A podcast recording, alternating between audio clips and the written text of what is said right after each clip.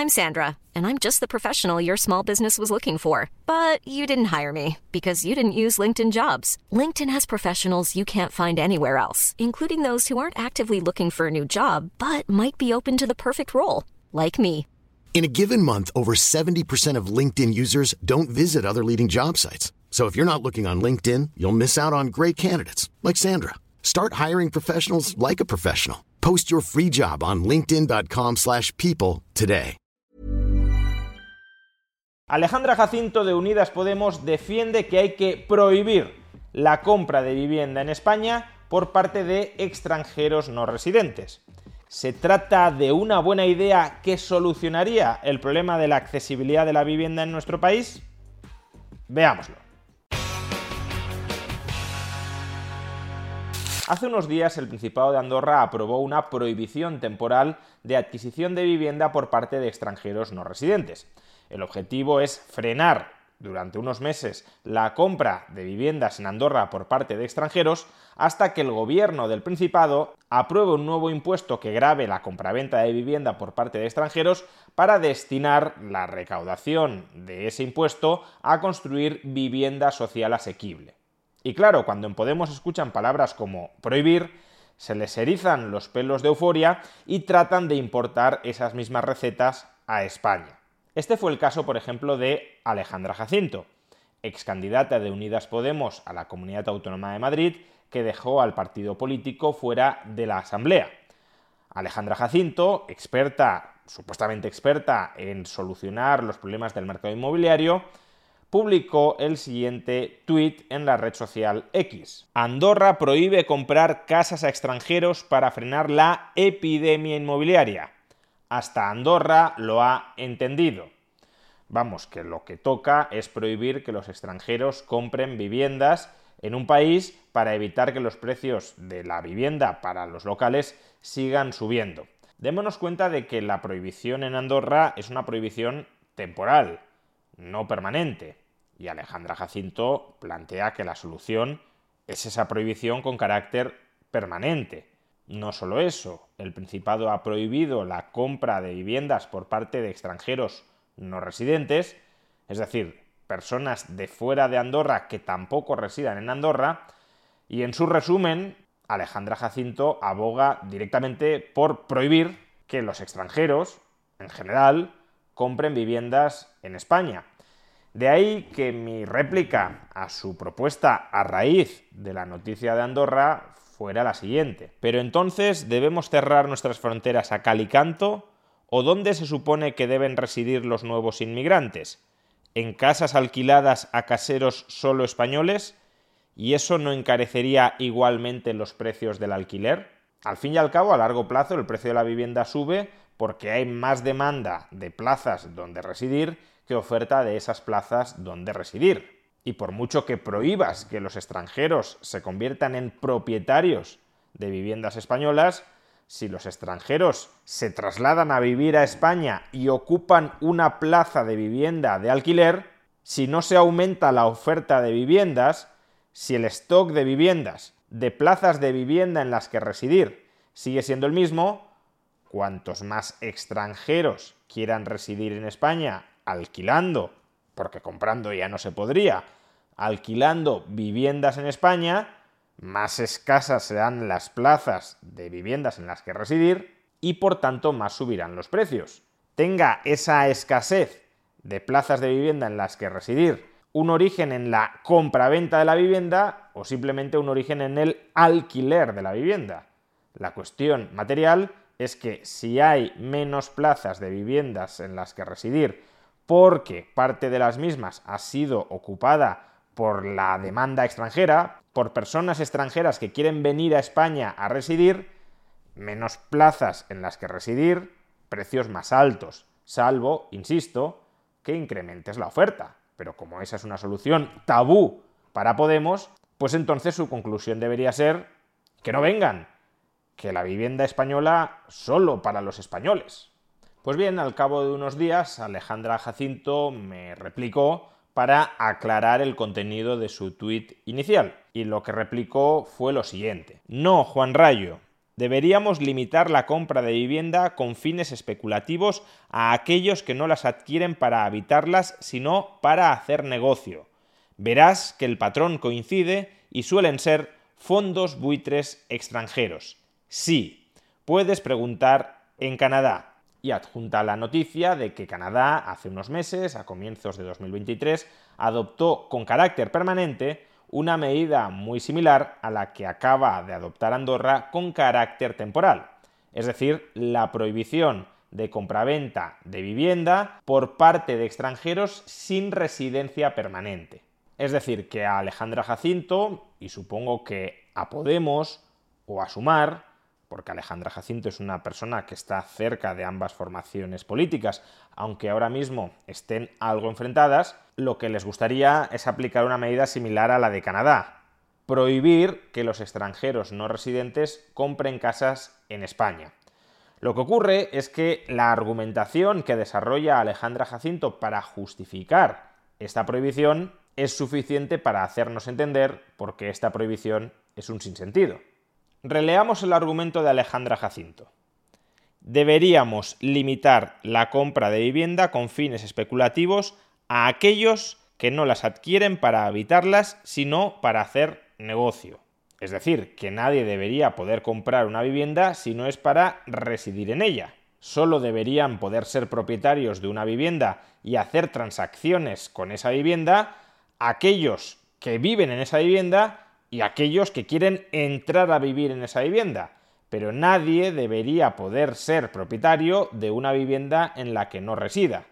Pues bien, si aplicáramos esta norma, si consideramos que estamos especulando con vivienda por el mero hecho de haber comprado una vivienda y no residir en ella, lo que estamos haciendo es destruir, acabar, prohibir el mercado del alquiler. Porque por definición, en un alquiler de vivienda, el propietario no reside en la vivienda, se la alquila a otro para que sea ese otro el que resida en ella. Pero si a ti te parece mal que alguien pueda ser propietario de una vivienda sin residir en ella, de ahí que quieras prohibir que se puedan comprar viviendas sin residir en ellas, pues si no hay propietarios no residentes de una vivienda, por definición tampoco existiría alquiler de vivienda. Creo que todos podemos entender el absoluto disparate que supondría prohibir el alquiler de vivienda. ¿Qué pasa? Que si yo me quiero ir a estudiar o a trabajar a otra ciudad distinta de aquella en la que tengo mi casa en propiedad, si es que tengo casa en propiedad, que esa es otra, no todo el mundo quiere ser propietario de una vivienda, pero bueno, supongamos que tengo una casa en propiedad en una ciudad y me sale una oferta de trabajo o una oportunidad de estudiar en otra ciudad. ¿Qué he de hacer? Comprarme una casa en esa otra ciudad para poder residir en ella? Obviamente necesitas un mercado de alquiler. Y si hay viviendas en alquiler es porque hay personas que son propietarias de esas viviendas y no residen en ellas. Por tanto, ¿qué sentido tiene que plantees, vuelvo a leer, deberíamos limitar la compra de viviendas con fines especulativos a aquellos que no las adquieren para habitarlas, sino para hacer negocio? Si yo compro una vivienda para alquilarla, la estoy comprando no para residir en ella, sino para hacer negocio con el alquiler, es decir, para obtener un rendimiento por la inversión que yo he efectuado a la hora de comprar, no digamos ya de reformar esa vivienda. Pero claro, como ya hemos explicado, Alejandra Jacinto, y supongo que Podemos, y quizá Sumar, solo plantean esta prohibición de comprar vivienda sin residir en ella a los extranjeros. Es decir, que los españoles sí podrían comprar vivienda para no residir en ella y ponerla en alquiler. Y dejando de lado que se trata de una prohibición escasamente efectiva, si un inversor extranjero quiere comprar viviendas en España, lo único que tendría que hacer es crear una sociedad en España, y esa persona jurídica ya sería una sociedad española que por tanto podría comprar vivienda. Pero dejando de lado que existen formas muy sencillas de saltarse esta prohibición, la cuestión sigue siendo por qué los españoles sí pueden comprar viviendas para ponerlas en alquiler.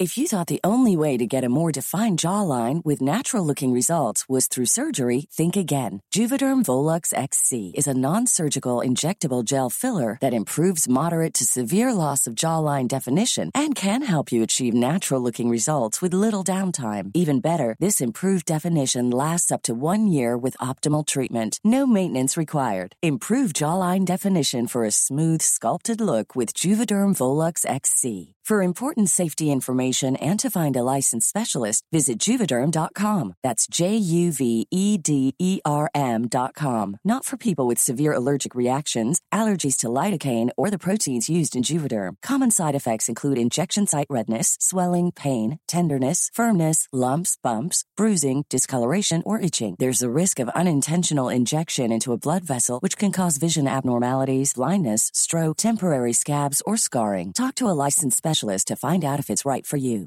Hey, I'm Ryan Reynolds. At Mint Mobile, we like to do the opposite of what Big Wireless does. They charge you a lot, we charge you a little. So naturally, when they announced they'd be raising their prices due to inflation, we decided to deflate our prices due to not hating you. That's right. We're cutting the price of Mint Unlimited from $30 a month to just $15 a month. Give it a try at mintmobile.com slash switch. $45 upfront for three months plus taxes and fees. Promote for new customers for limited time. Unlimited more than 40 gigabytes per month. Slows. Full terms at mintmobile.com. Hiring for your small business? If you're not looking for professionals on LinkedIn, you're looking in the wrong place. That's like looking for your car keys in a fish tank. LinkedIn helps you hire professionals you can't find anywhere else, even those who aren't actively searching for a new job but might be open to the perfect role. In a given month, over 70% of LinkedIn users don't even visit other leading job sites. So start looking in the right place. With LinkedIn, you can hire professionals like a professional. Post your free job on linkedin.com slash people today. Y en cambio los extranjeros no. Es decir, no sé muy bien cómo afecta eso al precio de la vivienda para volverlo más asequible. De entrada, si compras una vivienda para ponerla en alquiler, no estás incrementando los precios de la vivienda. Compras la vivienda y la ofertas para que la ocupe aquel que quiera residir como inquilino en esa vivienda. Por tanto, no es verdad que comprar viviendas para ponerlas en alquiler encarezca los precios de la vivienda. Pero por otro, aunque uno creyera que sí, que comprar viviendas para el alquiler encarece los precios de la vivienda y la vuelve menos accesible, ¿qué pasa? Que si la vivienda para alquilarla la compran españoles, eso no encarece y vuelve menos accesible la vivienda, y en cambio, si la vivienda para alquilarla la compran extranjeros, sí encarece la vivienda y la vuelve menos accesible que si la transacción se hace envueltos en la bandera española, el mercado no lo refleja en precios, y si la transacción se hace sin la bandera española, entonces sí. Es que no tiene ninguna lógica.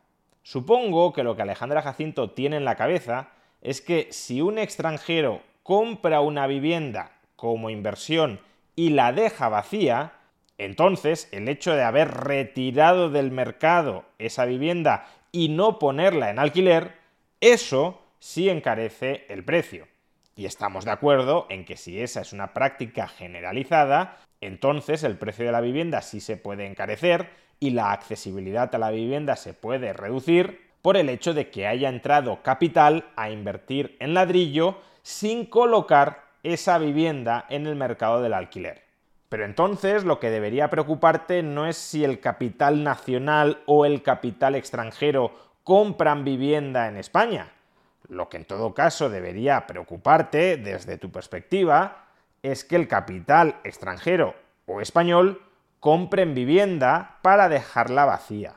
¿Qué problema tienes con que el capital extranjero compre vivienda en España y la saque en alquiler? ¿En qué encarece eso los precios si hay más oferta de vivienda en alquiler? ¿Y en qué reduce eso la accesibilidad de la vivienda? En nada.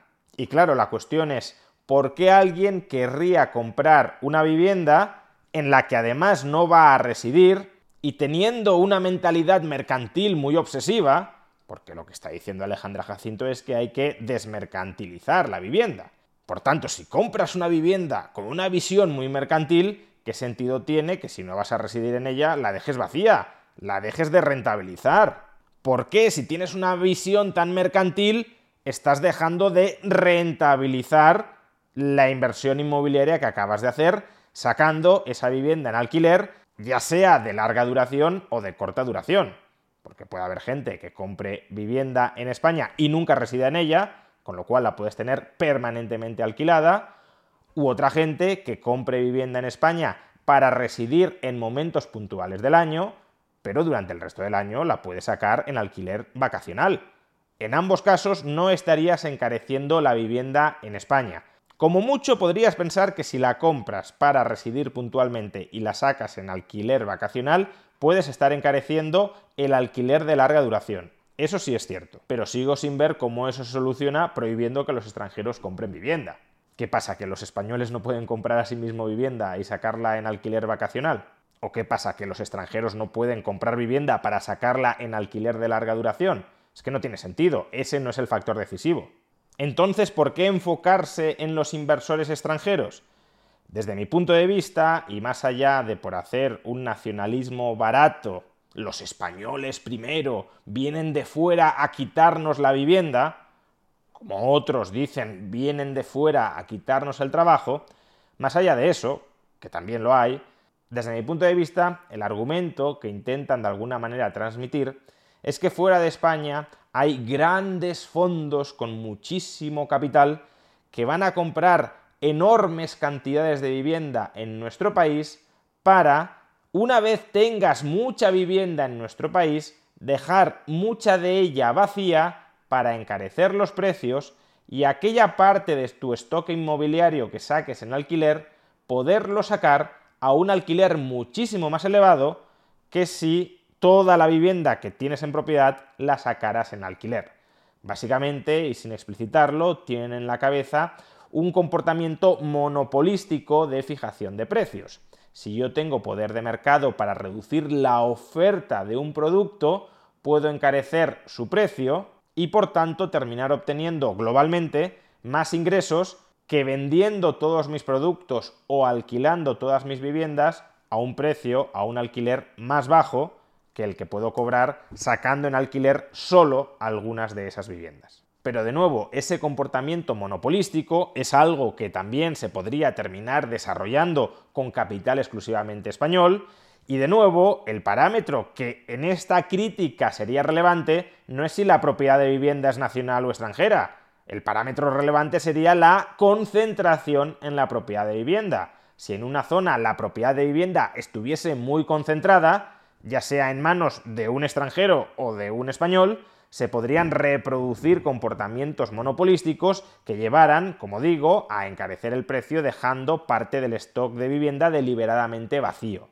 ¿Es eso lo que está ocurriendo en España? No, porque la propiedad de la vivienda en España sigue tremendísimamente fragmentada y por tanto nadie tiene unilateralmente poder de mercado para encarecer globalmente los precios, ni global ni localmente. Desde luego globalmente no, pero localmente tampoco. Y por tanto, si alguien se abstiene de sacar su vivienda en alquiler al mercado, no es que consiga incrementar el precio por alquiler que cobra de todas las restantes viviendas que posee y que sí están en alquiler, lo que sucede es que si deja de sacar una vivienda en alquiler, deja de ingresar ese alquiler. Punto. Pero nuevamente, si hubiese en España un problema de poder de mercado, podría tener sentido, o al menos sería razonable debatir, si hay que actuar contra esa concentración de la propiedad en esa zona geográfica concreta que estaría elevando los precios como consecuencia del ejercicio de su poder de mercado. Pero es que no es ese el argumento que está haciendo Alejandra Jacinto. El argumento que está haciendo es extranjeros no, o al menos inversores extranjeros no. Y eso no tiene nada que ver con el problema de la vivienda en España. En definitiva, prohibir, restringir, limitar, regular, verbos todos ellos que les encantan a Podemos cuando con ello pueden justificar una expansión del poder del Estado sobre nuestras libertades. Ahora, soluciones efectivas al problema de accesibilidad de la vivienda, ninguna.